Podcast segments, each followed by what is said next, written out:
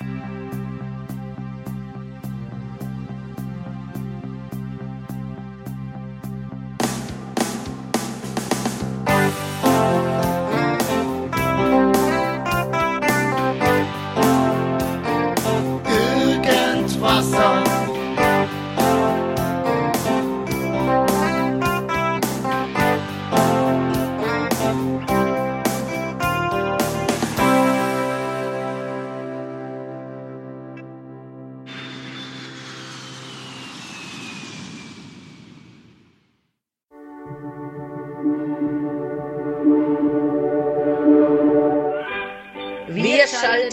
ein.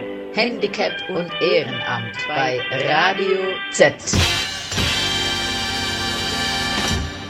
Hallo und willkommen zur ersten Ausgabe von Wir schalten uns ein, die ehrenamtlichen Handicap-Redakteurinnen. In dieser ersten Ausgabe stellen wir euch das Clara-Zentrum in Nürnberg vor und welche Aufgaben es auch in Sachen Ehrenamt hat. Danach kommt Dorothee Feuerstein als Ehrenamtliche zu Wort. Sie erzählt, wo sie unter anderem ehrenamtlich tätig war und welche Bedeutung das Ganze für sie hat. Ich wünsche euch viel Spaß beim Zuhören und gute Infos am Mikrofon und Technik. Chris Belay. Seit 1. Juni 2022 gibt es in Nürnberg einen neuen Engagementstandort namens Clara Zentrum für Beratung und Engagement. Dorothee Feuerstein war bereits vor Ort. Hallo, ich sitze jetzt hier im Clara-Zentrum und neben mir sitzt die Beate Wittig. Stell dich doch mal kurz vor. Ja, hallo, mein Name ist Beate Wittig. Ich bin verantwortlich für die Freiwilligeninformation, die jetzt umgezogen ist, ja, vom Thalia, wo wir 15 Jahre waren, äh, hier in die Clara Gasse 3. Und ähm, darf jeder gern vorbeikommen, der sich ehrenamtlich engagieren möchte. Was ist jetzt genau das Clara-Zentrum? Das Clara-Zentrum für Beratung und Engagement. Das ist eine wunderbare Sache. Wir freuen uns sehr, dass wir hier mit verschiedenen Kernpartnern vor Ort sind und eben auch geballte Informationen von der Jugend bis zum Alter im Prinzip äh, ja, bieten können. Weil äh, die Kernpartner sind zum einen die Jugendinformation der Stadt Nürnberg, die eben über alle mögliche Angebote äh, für Jugendliche informieren. Die Stabsstelle Bürgerschaftliches Engagement ist hier noch vertreten mit dem Projekt Digitiers, wo man ähm, Computer ausleihen kann für Kinder oder Jugendliche, die sich das nicht leisten können. Dann ist noch ein weiterer Partner das Kuratorium Altern Gestalten, die verschiedenste Angebote äh, bieten und Vernetzung, Kompetenzzentrum eben auch sind für Menschen in der nachberuflichen Phase, die sich für ihre Altersgruppe engagieren möchten. Wir haben jetzt zum Beispiel ein ganz interessantes neues Projekt, das nennt sich Pause von zu Hause. Und zwar wird da das Heiliggeist-Café wieder neu belebt. Und da können äh, pflegende Angehörige ihre Angehörige vorbeibringen und können da halt einen Nachmittag in dem Café verbringen. Ab Oktober wird dann auch noch die NOAA mit einem Angebot für Jugendliche hier reinkommen. Also es hat sich jetzt schon gezeigt in, im letzten Monat. Das ist hier ein lebhafter Ort. Äh, hier wird viel passieren. Wir können das hier multifunktional nutzen, also im Coworking-Raum äh, die, die Computer benutzen, die Drucker gemeinsam. Wir haben einen schönen Infobereich, wo, wo, wo verschiedenste Flyer äh, vorrätig sind. Und wir haben dann eben den großen Raum, den wir auch für Fortbildungen, für Beratungen, für Veranstaltungen. Da steht auch ein Klavier drin, was man mal benutzen kann. Auch schon eine Idee, ob man mal so ein offenes Klavier für eine Stunde im Monat oder so zur Verfügung stellt. Andere Städte haben das auch. Ja, und Organisationen können sich auch den Raum, den größeren, auch buchen. Also es gibt dann auch ein Buchungstool, wo, wo man dann anfragen kann. Wir würden da gerne ein Austauschtreffen machen oder ein kleines Gruppentreffen äh, können wir den Raum einfach mal haben. Dieser Coworking-Raum, ist der jetzt für die, ähm, die Computernutzung für die einzelnen Organisationen? Da kann jetzt keiner einfach rein, der mal am Computer was machen möchte, sondern der ist dafür da, dass Computer dastehen, wenn die einzelnen Kernpartner mal was machen möchten dort. Die Kernpartner, die sind zu festen Öffnungszeiten da. Genau, und dann, dann kann halt jeweils der andere das nutzen. Aber wir sind ja heutzutage sowieso flexibel, auch mit unseren Laptops. Der Kollege sitzt jetzt auch hinten am Besprechungstisch mit seinem Laptop. Genau, weil wenn dann die Klienten kommen, vorne ist auch ein Computer, wenn die was wissen wollen, Ja. kann man da hingehen. Ja. Und da kann man, also das Ganze ist in der Clara Gasse 3, wie der Name schon sagt, deswegen heißt es wohl auch Clara Zentrum. Und an ähm, diesen, in diesem Büro gibt es eben diese Ehrenamtsbörse. Und in der Ehrenamtsbörse, weil wir ja auch die Woche des Ehrenamts jetzt hatten, wenn die Sendung kommt, ähm, da sollen ja auch jetzt mehr Behinderte mit einbezogen werden. Wenn jetzt hier Leute reinkommen, habt ihr so eine lustige Lego-Rampe. Die ist, wie die sieht die aus? Die sieht äh, sehr bunt aus. Also es ist so ein richtiger Eyecatcher. Da sind auch schon viele Menschen einfach stehen geblieben, haben gefragt, Mensch, wie ist das? Äh, äh, bricht das nicht auseinander? Aber das ist verklebt und ähm, das ist sehr stabil. Also es ist sogar sehr schwer. Man muss zwei Personen sein, äh, um ja, es wieder wegzustellen, wenn wir nachts die, die Rollos runterfahren. Aber es ist dadurch barriere äh, frei erreichbar, unser Beratungszimmer. Äh, und das hat uns auch total gefreut. Es war, war ein Zufall, dass wir an diese Rampe gekommen sind. Äh, die haben uns äh, Siemens-Mitarbeiter auch ehrenamtlich sozusagen während der Corona-Zeit, wo es keine Begegnungen gab, haben, haben die es waren äh, teilweise auch Ingenieure und, und, und, und Personen in leitender An äh, Funktion, haben sich halt für dieses Projekt zusammengetan und haben, haben diese Lego-Rampe gebaut. Die haben aber nicht das Logo von euch drauf, oder? Es ist einfach nur eine Nein, bunte. ein Siemens-Logo. Siemens Siemens Logo, Energy. Siemens Energy. Also wenn ihr. Siemens Energy in der Klargasse, Klargasse 3 seht, dann ist es der Rolli-Eingang. Es gibt noch den offiziellen Eingang. Heute ist ja da viel davor. Aber ähm, jetzt, das heißt, Behinderte können kommen. Habt ihr denn schon Behinderte gehabt, die bei euch ehrenamtlich was gemacht haben? Also wir haben jetzt hier in der Beratung tatsächlich schon zweimal einen Rollifahrer gehabt. Und ähm, ich habe vorher auch schon Menschen zum Beispiel auch mit einer Sehbeeinträchtigung beraten. Ganz häufig kommen natürlich auch Menschen mit einer psychischen Beeinträchtigung zu uns, die ein Ehrenamt suchen. Weil das natürlich auch eine gute Möglichkeit ist, auch wieder eine Tagesstruktur zu bekommen. Wenn man da die richtige Einsatzstelle findet, kann es tatsächlich äh, sehr bereichernd sein, wieder dann für die Menschen. Ja, es ist ja auch oft so, dass innerhalb der Selbsthilfe zum Beispiel diese Ex-In-Projekte psychisch Kranke beraten, psychisch Kranke, die aus der Psychiatrie kommen oder Blinde im Blindenbund, Blind- und Sehbehindertenbund oder so weiter. Und ähm, die berätst du in Hinsicht, ich, die kommen und sagen, guten Tag, ich würde gerne ehrenamtlich was machen. Was gäbe es denn für mich?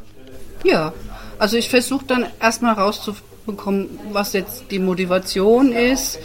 Es halt so verschiedenste Leitfragen. Es ist, muss ja nicht unbedingt dann ein Ehrenamt sein, was vielleicht dann, dann einem hilft. Äh, Es kann ja vielleicht auch irgendwas anderes sein. Aber ähm, wenn jetzt jemand tatsächlich kommt und sagt, ich würde mich gern für, für Kinder engagieren, äh, warum soll jetzt jemand, der äh, gehbehindert ist, nicht Kindern vorlesen zum Beispiel? Spricht ja nichts dagegen. Äh, es ist eher so, dass im Moment noch so ist, dass Menschen sich nicht trauen oder dass sie glauben, da bestehen Barrieren. Ja, ähm, dass, dass, dass viele sich ja äh, tatsächlich, wie du gesagt hast, eher für ihr eigenes, äh, für die Menschen, die die gleichen Einschränkungen haben, sich engagieren.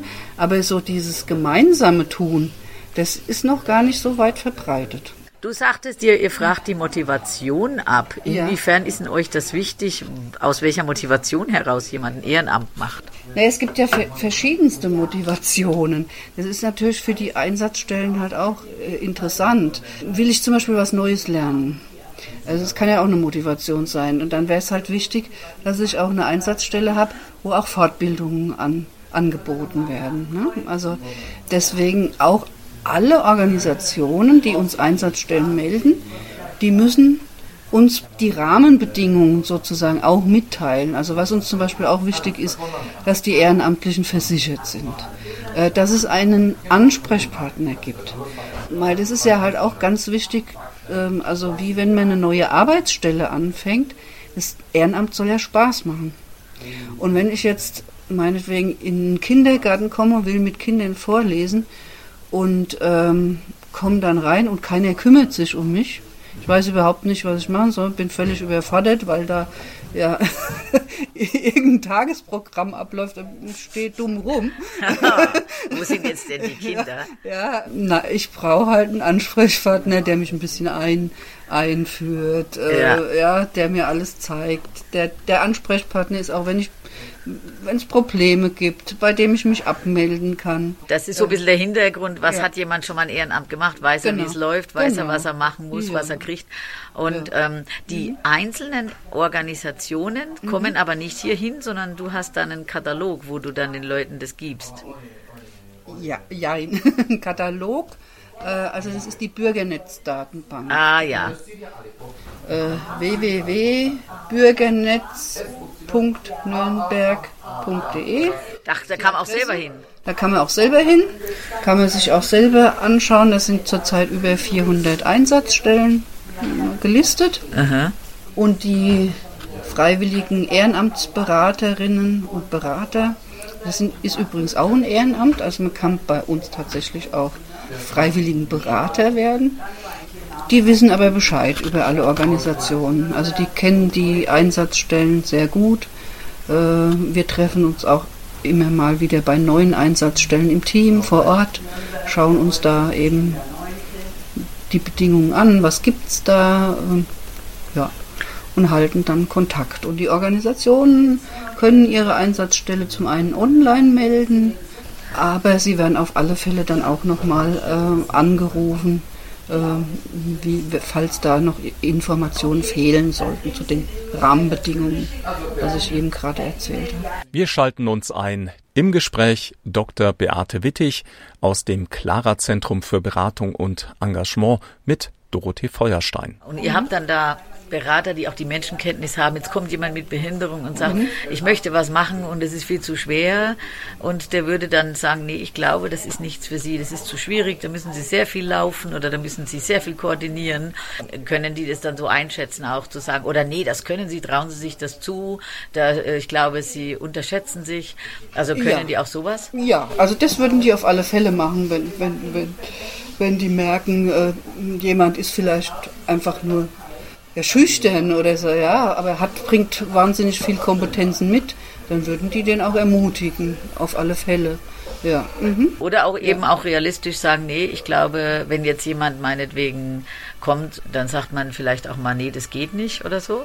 Das kommt ja auch immer auf die Einsatzstelle selbst drauf an. Mhm. Ich glaube eher, das, das Problem ist ja auch eher, dass man noch mehr die Einsatzstellen motivieren muss, auch äh, offener zu werden für Menschen mit Beeinträchtigungen. Es ist ja nicht, also das, das arbeiten wir eben auch gerade dran, dass wir auch auf der Bürgernetzdatenbank ähm, barrierefreie Einsatzstellen sichtbar machen. Ach, das heißt, wenn ihr jetzt jemand anruft, kann es sein, dass ihr sagen müsst, hier, ich habe hier eine Dame, die mhm. ist gehbehindert, die möchte aber, oder die ist blind, die möchte aber gern vorlesen, die hat aber, die liest super gut Blindenschrift mhm. und die sagen dann, nee, ähm, und, und ihr würdet dann so ein bisschen Pioniersarbeit ja. leisten und so ein bisschen ja. Überzeugungsarbeit ja. und sagen, probiert's halt mal. Ja, genau. Ja, das wird man machen.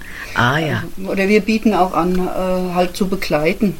Also, dass wir auch einen Tandempartner suchen, Aha. der der dann gemeinsam äh, in die Einrichtung geht mit dem Menschen, der, der Unterstützung vielleicht braucht.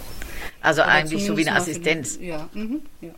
Erstmal äh, einarbeiten oder eine Assistenz, die wirklich mitgeht. Wenn ich jetzt sagen mhm. würde, ich möchte Deutsch unterrichten mhm. und es käme jemand mit, der dann mhm. sagt, ich mache das an der Tafel. Mhm. Ne? Ja. Sowas zum Beispiel. Ja. Und kommen denn auch Leute zu euch, die Bedarf haben? Also es kommt jetzt jemand und sagt, ich brauche jemanden. Wie meinst du das jetzt? Also jetzt zum Beispiel, ich brauche jetzt jemanden zum Fenster putzen und ich würde sagen, habt ihr einen Ehrenamtler, der sowas machen das wird? Das geht leider nicht. Also umgekehrt, also oder ich brauche jemanden, der mich wohin begleitet Äh, oder nee. jemand, der eine alte Dame, die sagt, ich bin so einsam. Das gibt's nicht. Nein, das geht leider nicht. Also wir können nicht Ehrenamtliche vermitteln von Priva für privat. Das geht nicht. Also das, ähm, da müssten wir über nebenan.de oder Tauschring oder sowas. ja. Äh, also wir, wir sind eine reine Ehrenamtsvermittlung äh, von Organisation zu Organisation.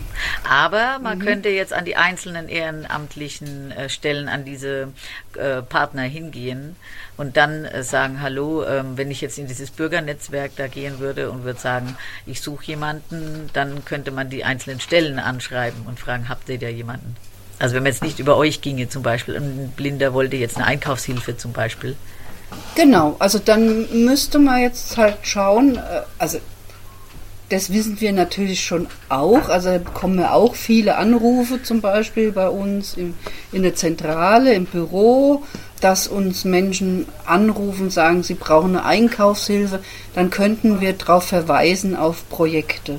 Also es gibt zum Beispiel eine Nachbarschaftshilfe bei den Seniorennetzwerken oder das Mehrgenerationenhaus in Schweinau sucht auch zurzeit gerade Ehrenamtliche, die auch so kleine Hilfen anbieten. Die werden dann, würden dann betreut werden von einem Koordinator beim Mehrgenerationenhaus und dann könnten sich eben Menschen aus der Nachbarschaft vom Mehrgenerationenhaus da hinwenden und fragen, habt ihr jemanden Ehrenamtlichen, der mich jetzt begleitet oder der mir beim Einkaufen hilft. Das wäre aber jetzt für St. Leonhard und Mhm. Das wäre jetzt zum, als Beispiel. Ja. Genau.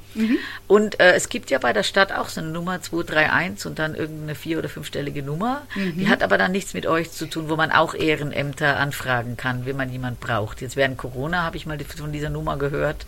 Ähm, hat das Ja. mit euch zu tun? Nein, das hat nichts mit uns zu tun. Das ist eine zentrale Nummer bei der Stadt Nürnberg äh, und die haben da genau während Corona eine Liste geführt an Menschen, die gern helfen würden und haben dann halt auch quasi das, das, das Matching gemacht, ne? haben dann die Leute zusammengebracht, also die, die Hilfe benötigt haben und diejenigen, die Hilfe gebraucht haben. Genauso wie es ja jetzt auch wieder passiert ist, äh, während äh, als so viele Menschen aus der Ukraine Ja. hierher gekommen waren. Da gab es halt auch eine lange, lange Liste von Menschen, die Russisch oder Ukrainisch gesprochen haben und die sich dann zur Verfügung gestellt haben, eben um zu übersetzen in dieser Anfangsphase. Aber wenn man ins Zentrum aktiver Bürger kommt, geht es auch. Also man kann sowohl hierhin in die Klaragasse 3 kommen oder ins ZAP in äh, der Gostenhofer Hauptstraße 63. Genau, in Gostenhofer Hauptstraße 63. Ähm, da kann man auch einfach mal äh, entweder mal zu unseren normalen Bürozeiten vorbeischauen. Äh, ob man dann sofort beraten wird, äh, das ist immer ein bisschen offen, wie die Kolleginnen und Kollegen Zeit haben. Das Beste ist, man ruft vorher an. Und hier hat man ja die Öffnungszeit. Man geht dann auf engagiert.nürnberg.de. Dort gibt es dann einen Reiter und da ist dann auch irgendwo das Clara. Da klickt man drauf, da sind dann die verschiedenen Kernpartner aufgelistet und bei denen unten drunter jeweils da sind dann immer deren Öffnungszeiten. Also wenn man jetzt beispielsweise die Ehrenamtsbörse finden möchte hier, dann äh, muss man eben bei Ehrenamt schauen. Kooperation und Beratung, Freiwilligeninfo. Mittwoch 11 bis 16 Uhr, Donnerstag 16 bis 18 Uhr. Da kann man dann kommen. Es ist keine Voranmeldung nötig. Genau, offen sein. Offen sein, äh, neugierig, Interesse halt haben und sich drauf einlassen. Also, Genau. Und man kann auch immer, äh, immer erstmal schnuppern. Man verpflichtet sich ja zu nichts. Ja. Äh, und ich sage immer, Engagement soll Spaß machen. Und das, das äh, soll ja auch kein, äh, keine Arbeitskraft ersetzen, sondern es ist einfach eine Ergänzung. Ja, zu, zu dem, also und, und unsere Gesellschaft, die wäre halt einfach arm, wenn es dieses bürgerschaftliche Engagement nicht gäbe.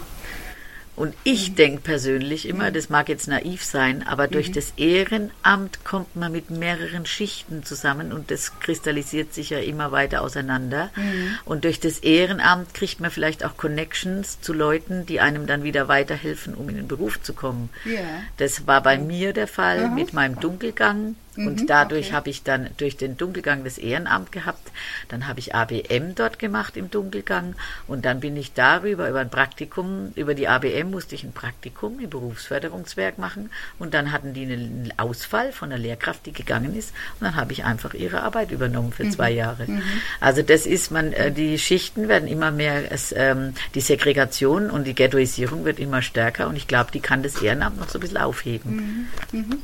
Ja, es verwischt sich dadurch auch, ja. ja. Also weil im, im, Mittelpunkt steht ja immer der Mensch, ja.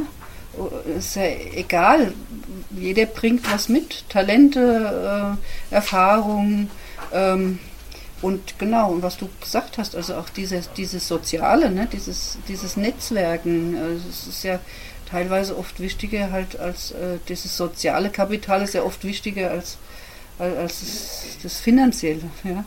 Ja, und man kommt halt auch raus und man lernt, dass man was mhm. kann. Also ja. das ist genau. Ja.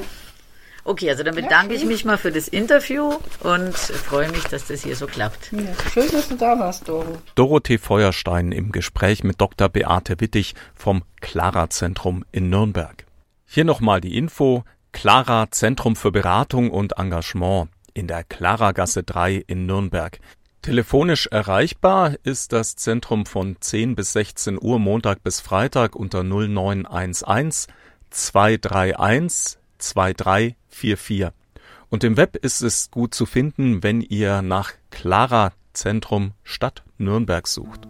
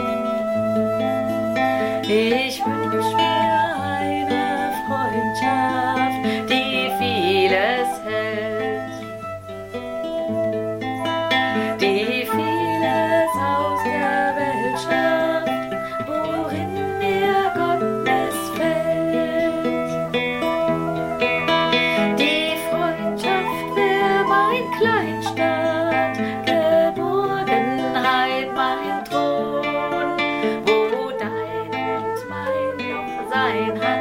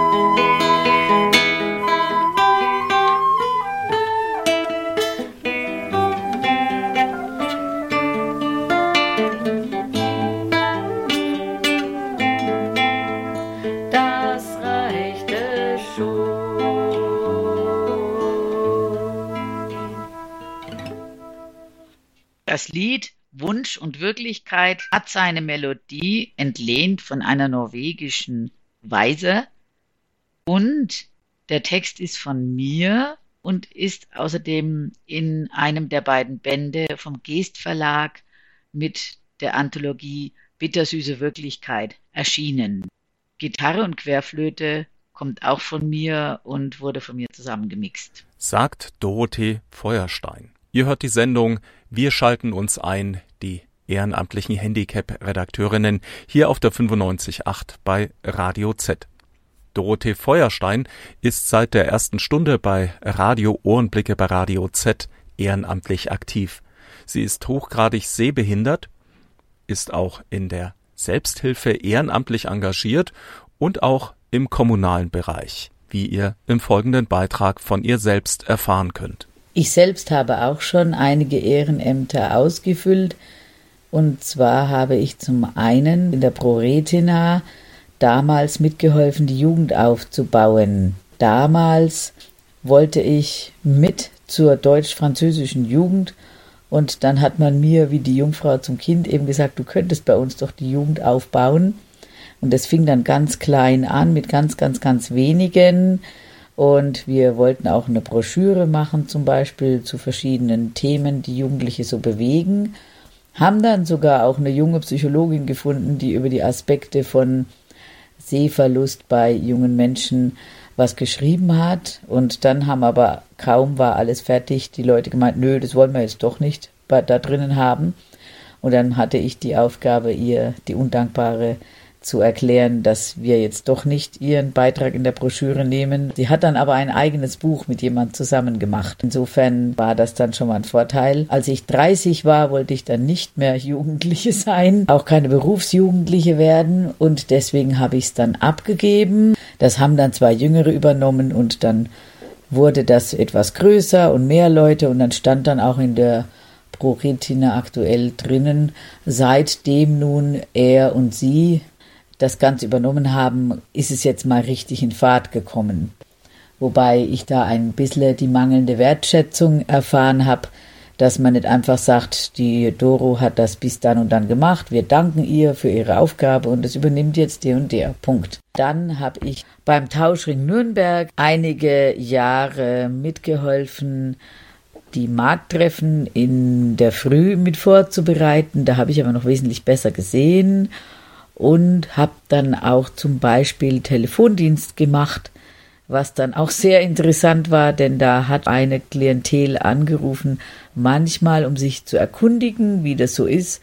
Und da waren halt auch Leute mit dementsprechenden Schwierigkeiten dabei, was man dann während des Telefonats auch schon ziemlich rausgehört hat, so dass man dann sehr leicht bemerkt hat, woran man war oder welche Probleme diese Leute äh, hatten. Die wollten einfach nur wissen, wie ist es bei uns im Tauschring, haben aber dann so viel über ihr ganzes Leben erzählt, dass man da schon Mühe hatte, weil zu sagen, nein, also jetzt geht's um den Tauschring, weil da habe ich mir gedacht, da mussten einem die Ohren glühen, wenn man da dann das den ganzen Tag anhören müsste oder zum Beispiel jemand, der noch arbeitet. Nachdem ich aber dann mal jemanden hatte, der seine Medikamente nicht genommen hat und dann nachts angerufen hat und ziemlich bedrohlich wurde, habe ich gesagt, nee, das möchte ich dann nicht mehr weitermachen. Dann habe ich auch einmal äh, Deutsch unterrichtet im Mehrgenerationenhaus. Deswegen bin ich darauf gekommen, dass wir am 20. und am 21. Oktober dort einen Beitrag machen,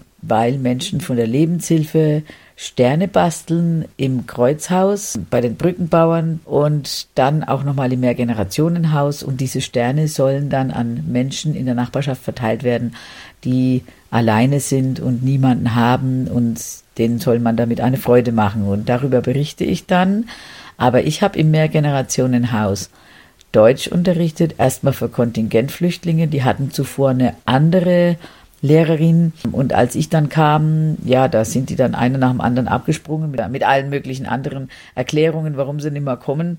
So saß ich dann nur noch mit ein oder zwei Leuten da. Und am Ende wurden mir dann äh, eine ganze Gruppe von Rumäninnen gebracht, die ähm, auch ihre Kinder da in der Kindertagesstätte währenddessen also es hieß auch, na ja, du kannst gut mit Lebendigkeit umgehen. Also wenn die da draußen reingehen, habe ich gesagt, ja, mich stört das nicht, solange sie wiederkommen. Das war sehr, sehr schwierig, weil die Leute kaum Deutsch konnten, weil sie in Berufen hier arbeiten, wo sie kaum Kontakt mit Deutschen haben. Wenn sie eingekauft haben, natürlich auch im Supermarkt waren, da brauchen sie auch nicht wissen, wie die Produkte heißen. Am Ende saß ich auch wieder nur mit ein oder zwei Leuten da. Ich bin jetzt nicht gerade zur Pädagogin geboren. Es hat mich dann eine Spanierin in der U-Bahn angesprochen und gefragt, sie kann da nicht kommen, ob ich die denn alleine unterrichten würde. Und dann war ich immer bei ihr, wir haben dann immer miteinander gefrühstückt und hat mir schon gesagt, pass auf, geh nicht zu den Leuten ins Haus und ich so, ach nee, macht nichts, ich hab's im Griff, wir sind befreundet. Und wir haben uns dann auch gegenseitig immer geholfen, also es war sehr gegenseitig bis dann anfing, dass ich immer überall mit musste. Also ich war dann mit ihr bei einer Operation dabei. Ich hatte sie dann nach der OP 24 Stunden zur Beaufsichtigung bei mir zu Hause. Ich war dann mit ihr beim Arbeitsamt. Ich hatte dann die Vollmacht äh, für sie Telefonate zu führen. Die haben dann mich angerufen. Ich musste mich darum kümmern, dass sie ihre Deadlines einhält. Zum Beispiel sollte ich dann mit zu einem Coaching, wo ich gesagt habe, oh Gott, das kann ich nicht auch noch machen. Ich sollte dann mit zur Krankengymnastik.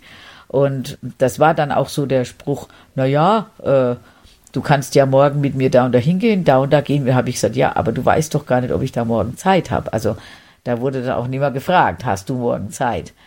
Ich meine, ich bin auch gesundheitlich mit Niere und anderen Sachen angeschlagen, aber das galt dann irgendwie nichts. Dann äh, ist man dann in der größten Hitze zwei so kleine Frauen da durch die Gegend gerannt, eine Ausländerin und eine Blinde, wo man dann auch dementsprechend, also nonverbal gut zu spüren gegeben hat, dass es eigentlich unangenehm ist oder dass man oft übersehen wurde oder so die eine ist blind und die andere kann kein Deutsch. Das habe ich dann irgendwann auch gesagt, nee, also ich kann jetzt nimmer, also weil ich hatte dann irgendwie zwei Leben zu managen, meins und ihrs auch noch. Also wann jetzt was abgegeben wird, wann sie wo äh, hin muss, wann sie bis wann was gemacht haben muss. Dann rief sie irgendwann mal an, ach, ruf doch mal da und da für mich an, ich komme da nicht weiter. Und dann habe ich mir gedacht, also die verlässt sich zu sehr auf mich, das kann ich jetzt nicht mehr. Eine syrische Familie hat sich gewünscht, Deutsch zu lernen. Die waren in einem Asylbewerberheim, hatten aber dort drinnen eine eigene Wohnung, die war aber auch relativ klein für Eltern und Kinder. Da wurde dann auch die Beate Wittig vom Zentrum aktiver Bürger mit eingeschaltet. die dann über das Mehrgenerationenhaus da Kontakt bekam zu mir und wir sind dann dorthin und die Sozialarbeiterin aus dem Asylbewerberheim war dann mit mir dort.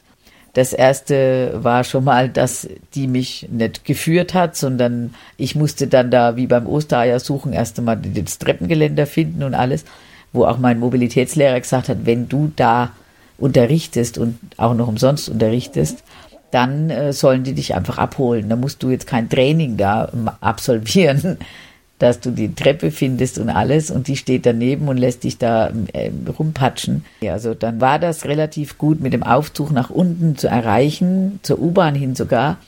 Und äh, die Familie äh, sollte mich dann immer abholen. Das war jetzt eine Familie, die sich sehr auf die Sozialarbeiterin verlassen hat, die sich arabische Ärzte gesucht haben und die sehr passiv waren. Man hat wenig Eigeninitiative bemerkt und wenn ich dann kam, dann kam irgendjemand von den Kindern runter und hat gesagt, ja, meine Mama ist nicht da und ich wurde auch vorher nicht unterrichtet und habe gesagt, ja, und was ist? Wieso habt ihr mir nicht Bescheid gegeben? Ja, dann war das Handy aus und das WhatsApp ging nicht und was weiß ich. Und dann haben sie sich auch beschwert, ich würde zu schnell sprechen. Ich habe natürlich nicht so schnell gesprochen wie jetzt hier am Radio. Und dann wollten sie dann nimmer. Und mir hat es dann auch keinen Spaß gemacht, da umsonst hinzugehen. Das ist mir ziemlich oft auch passiert, wenn ich so Unterricht gegeben habe. Es hat mich mal eine gebeten, die hat so einen Verein selber gegründet, sozial schwache Kinder, kostenlos in Englisch und in Musik zu unterrichten, also Gitarre. Dann kamen die und manchmal kamen sie halt nicht. Und ich habe kaum die Tür offen gehabt und dann stürmte die schon rein. Angriff ist die beste Verteidigung. Warum hatten Sie Ihren Anrufbeantworter nicht an? Und ich so, ja doch, habe ich die ganze Zeit an. Dann habe ich ihre Eltern angerufen und habe gesagt, wieso kommen die immer nicht? Ja, sie haben behauptet, dass sie ins Krankenhaus müssen. Habe ich gesagt, nein, habe ich bestimmt nicht.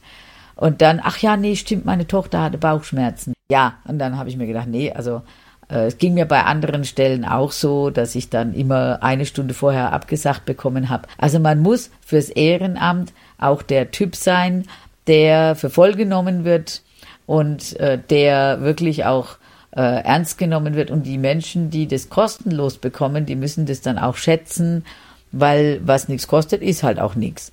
Und ein großes Highlight hatte ich, deswegen finde ich, dass das Ehrenamt wirklich dazu taugt, einen eben auch in Lohn und Brot bringen zu können, weil man eben schichtenübergreifend mit Leuten zusammenkommt.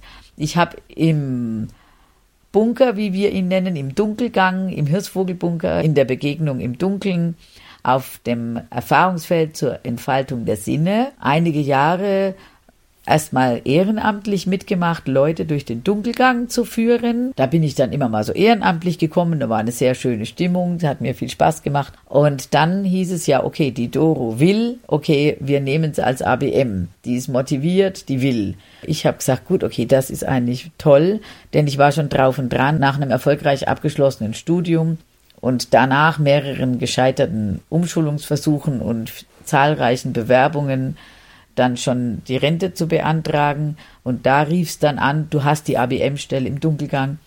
Und dann bin ich gekommen und die Auflage war eben unter anderem auch drei Wochen danach ein Praktikum zu machen. Und zuerst meinte der Gustl Dobrava, der vom Blindenbund jetzt schon verstorbene damalige Bezirksgruppenleiter, ja, ich weiß gar nicht, wo ich dich hinstecken soll, bis er dann aufs Berufsförderungswerk kam, wo er dann jemanden gefunden hat, der mich für die Englischausbildung eingesetzt hat. Ursprünglich sollte ich dort die Leute unterrichten, die normalerweise keinen Ausbilder haben fürs Englisch, weil die in der besten Gruppe sind.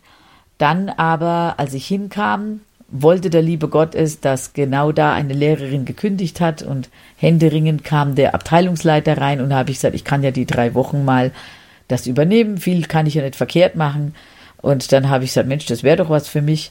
Und dann habe ich eben gesagt, also wenn ich euch gefalle, bleibe ich gleich da. Und dann hieß es, okay, im Rahmen von der Beschäftigung von 100.000 Schwerbehinderten hat man mir das erste Jahr von diesem Zwei-Jahres-Vertrag vom Arbeitsamt finanziert und das zweite Jahr mussten die dann vom Berufsförderungswerk das selber bezahlen. Und da habe ich zwei Jahre lang Englisch ausgebildet und hatte die Anfänger und die Fortgeschrittenen bei den Kaufleuten Und somit bin ich damit über das vorherige Ehrenamt und über die ABM und das damit verbundene und daran angeschlossene Praktikum tatsächlich zu einer zwei Jahre andauernden Arbeitsstelle gekommen, wo ja dann sowieso bei mir langsam die Dialyse ins Haus stand damals. Also das heißt, das Ehrenamt hat seine Tücken, wenn man nicht die Persönlichkeit dazu hat. Aber wenn einem das gegeben ist und wenn man am richtigen Platz eingesetzt wird, so wie ich bei Radio Ohrenblicke, was ja letztendlich auch ein Ehrenamt ist, da ähm, muss man das finden, was man gut kann. Und dann ist man da wirklich auch an einem guten Ort. Und wenn man da dann auch noch mit vielen Schichten und vielen Menschen unterschiedlichster Couleur und unterschiedlichster Richtungen zusammenkommt, ist das ein Gewinn, denn damit äh, bekommt man eben auch wieder Connections, Vitamin B und kommt raus und hat eine Aufgabe und kann doch wenigstens ein klein bisschen das, was man sich hat, erarbeitet hat in Internatszeit, Schule und Studium dann auch mal anwenden. Und kann damit auch mal was zurückgeben. Das finde ich eigentlich sehr gut. Was ich nicht so mag, ist zum Beispiel, wenn die Sachen, die man in seinem Beruf gelernt hat, dann im Ehrenamt kostenlos eingesetzt werden. Zum Beispiel, wenn man dann von mir verlangt hat in irgendwelchen Verbänden, ich soll bitte kostenlos übersetzen, weil ich mir dann gesagt habe, das habe ich studiert, das ist nicht irgendwie wertlos, was zu übersetzen. Das ist wie wenn jemand eine handwerkliche Tätigkeit macht, äh, ein Haus baut, einen Tisch baut, ein Bad baut, dann ist das auch äh, Kunst, die man können muss und die was wert ist und wo man dafür ja Ausbildungsjahre reingesteckt hat. Und dann finde ich, soll das auch sein Geld wert sein. Und da finde ich es sehr schade und das Ehrenamt soll auf keinen Fall die Berufsarbeit verdrängen. Deswegen finde ich schöner, wenn ich dann Dinge mache im Ehrenamt, die nur ganz marginal mit meinem eigentlich erlernten Beruf als Diplomübersetzerin zu tun haben. Aber Ehrenamt ist wirklich inklusiv und daher sollte es auch inklusiv gelebt werden. Das war die September-Ausgabe von Wir schalten uns ein.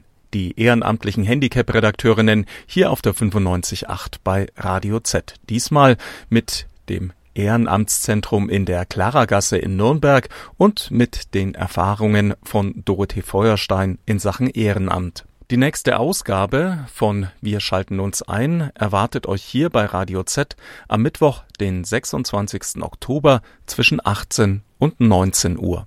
Und ich verabschiede mich für euch am Mikrofon und Technik Chris Belay.